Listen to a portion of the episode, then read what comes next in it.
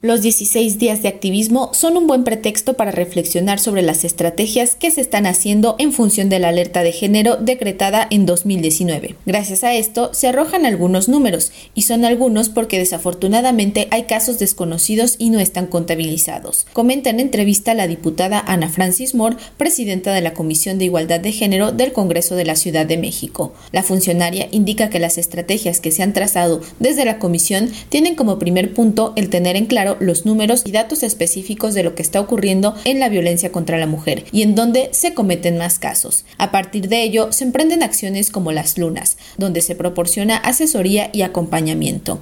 De igual manera, mencionó que la pandemia detonó una crisis económica, energética y una crisis humana, esto en funciones de las relaciones familiares, así que esta última tenemos que mirarla, atenderla y revisar qué está pasando dentro de las familias, pues hay indicadores de violencia en estos núcleos.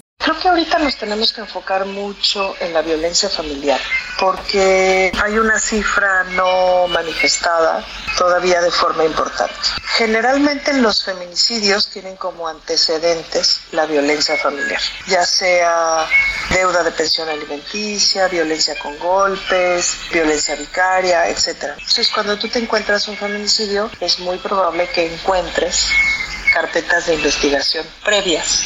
Por eso es tan importante ahora mirar el asunto desde el riesgo feminicida. En general, digamos, los feminicidios no ocurren de un día para otro, es una serie de violencias que se van ocurriendo, pues. Pero el 70% de los feminicidios, el agresor no tiene denuncias previas. Ahí hay una serie de mujeres que no estamos logrando que vayan a denunciar. Asimismo, declaró que además de visibilizar la violencia contra la mujer y sus derechos, también se deben atender los casos de violencia en las comunidades LGBT, TTIQ.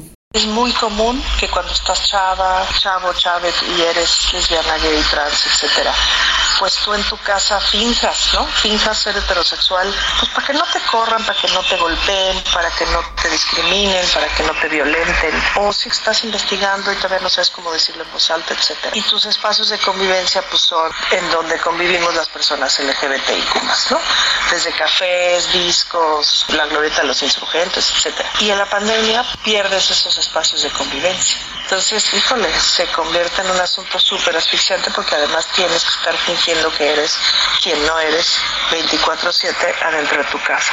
Entonces, para las infancias, para las adolescencias y juventudes de la diversidad, fue súper violento, pues. Y eso nos hace justamente cuestionarnos sobre qué podemos hacer en relación a la educación y en relación al cambio cultural. Finalmente, señaló que tanto hombres y mujeres tienen que convertirse en cómplices y aliados pues el mundo ya no puede seguir igual porque el feminismo ya no se detiene. Una vez que se rompe la esclavitud no hay marcha atrás, así que debemos salir del miedo y de la idea del machismo. Para Radio Educación, Pani Gutiérrez.